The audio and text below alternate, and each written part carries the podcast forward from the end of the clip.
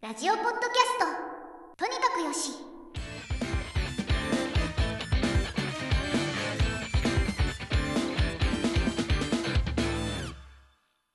はい。じゃあ今週もよろしくお願いします。よろしくお願いしますはい。じゃあ一つ目から自分の方なんですけど、最近 Google のアンケートモニターっていう Google 公式が出してるアプリがありまして、これはどういうアプリかというとアンケートに答えて、それに対して Google のストアポイントかなあれをもらえるっていうサービスがありまして、ギグエコノミー的な多分おそらく広告、そういうアンケートをしている人たちがお金を Google に払って、Google がその人たちのお金を使ってこのアプリを入れている人にアンケートして、データを集めるというアプリなんですけど、これで最近おそらくアップデートだと思うんですけど、他の人たちがどうなってるかって知らないんですけど、最近その領収書スキャンするっていうタスクっていうかアンケートが新しくできまして、これどういうものかというと Google の GPS とか使ってユーザーの移動履歴とかを保存しておいて、例えば自分だったらよどみ京カメラとかよく行くんですけど、ヨドバシカメラ行った後に家帰ってきたらアンケートが来てて、うんあなたヨドバシカメラ行きましたかみたいな。行きました。行った場合は領収書スキャンしてもらっていいですか？お金あげるんでっていう感じでアンケートしてくれるっていうやつで。うん今だったらこれがアプリプログラムに招待される要件があって、アンケートアカウントを持ってて、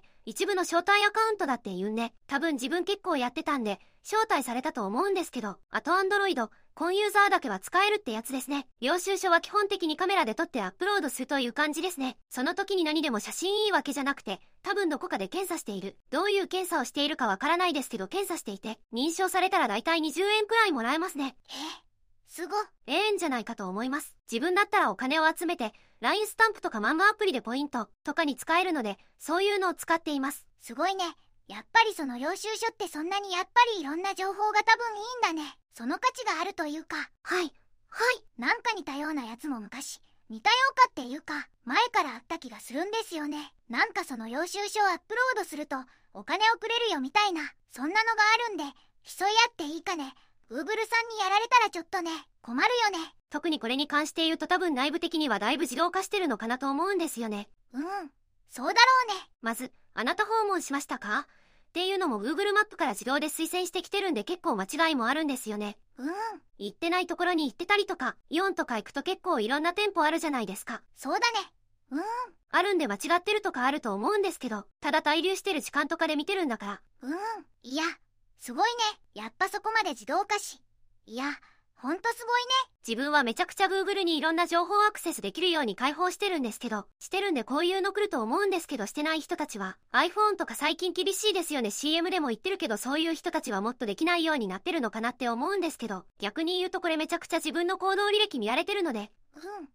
まあけどその行動履歴見られてるけどそのいろんな人の行動履歴を総合して何か略にあの最適化はされるかもしれんね。まあそのアドバタイズの最適化もされるけど本当はもうちょっとね。なんかこう運動もっちょした方がいいですよとか。そうですね。そこはあると思います。Google マップとかも多分最適化されていて自分はよく調べる情報を出してくれるようになっているかなと。なんかね結構例えばあなたなんかいつも外食ばっかりしてるっぽいからもうちょっと健康に気をつけてくださいみたいなのが出てくると嬉しいっちゃ嬉しいよね。次の話は OpenAI の話で6月13日にアップデートがありまして、はいはい。アップデートがありまして、メインのアップデートとしては関数呼び出し、ファンクションというのがありまして、あとは API の料金が下がったりとかコンテクストが上がったりとかあるんですけど、うーん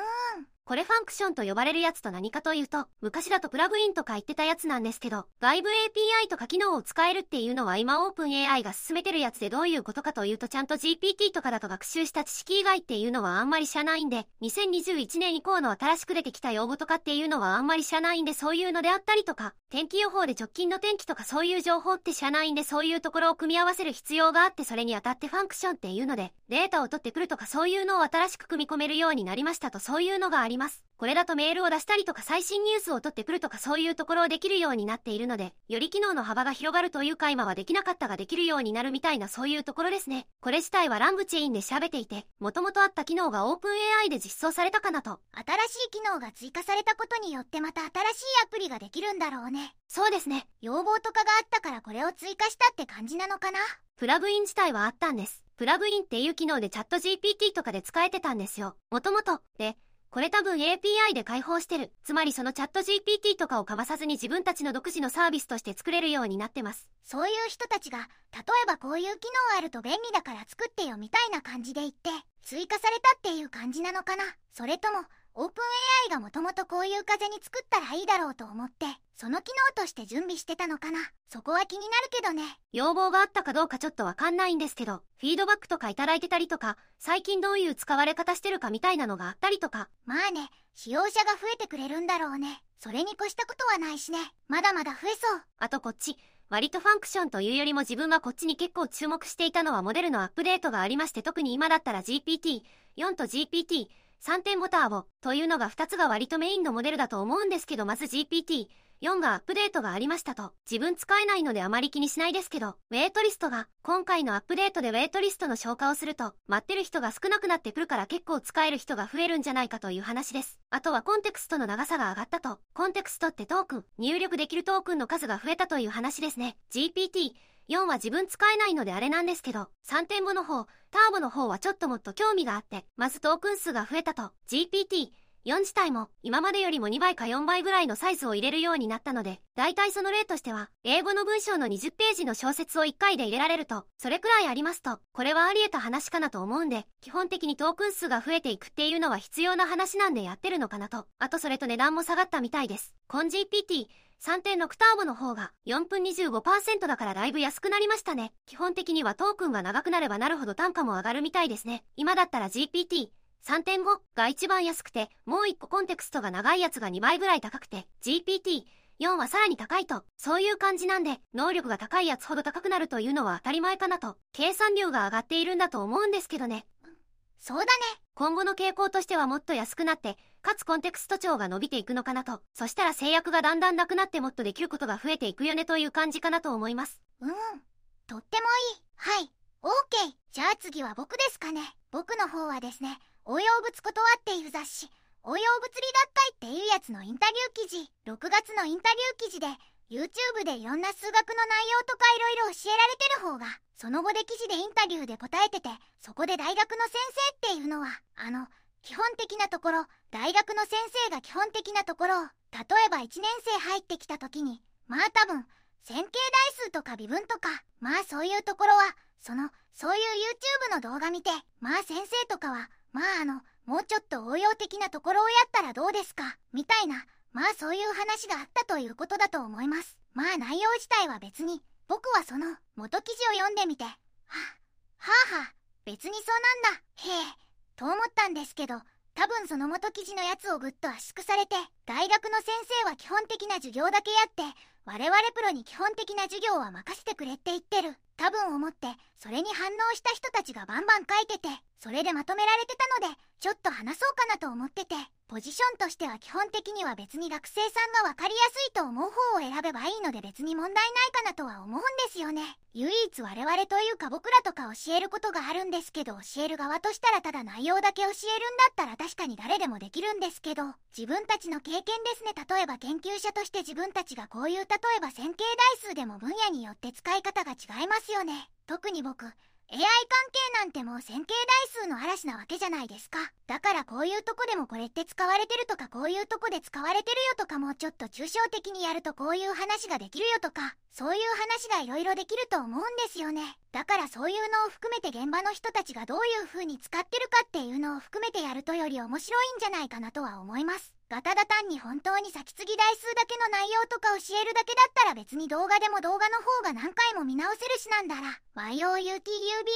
方が内容が面白いしわかりやすく作っているのでまあいいかなと思うんですけどねっていう感じでしたねそうですね。両方使えばいいかと思うんですけどね。そうそうそうだから僕も思ってて重要なのはどっちかだけじゃないとダメとかこいつはダメあいつはダメとかじゃなくてオプションとして選べればいいんじゃないかなと思うんですけどね。どっちかっていうと例えば僕たちが危惧しているのは例えば大学の先生がこれはいいとじゃあ YouTube のこのコンテンツ面白いからじゃあ君たちこの YouTube のコンテンツ見て90分の授業なかったねとかやると学生の方から文句出ないかなと思うんですよね。結局先生何してんの？うんこれはアクセスのあれがあるからやった方がいいかなと思います。とは思うんですよねどっちが良い悪いとかじゃないと思うんですけどねちょっと話がずれるんですけど、大学の時に授業を受けて、うん机で受けてて、エアコン入ってなくて暑かったんです。暑くて受ける気しないなっていう、暑いなって家でやりたいなみたいな、そういうのもあるし、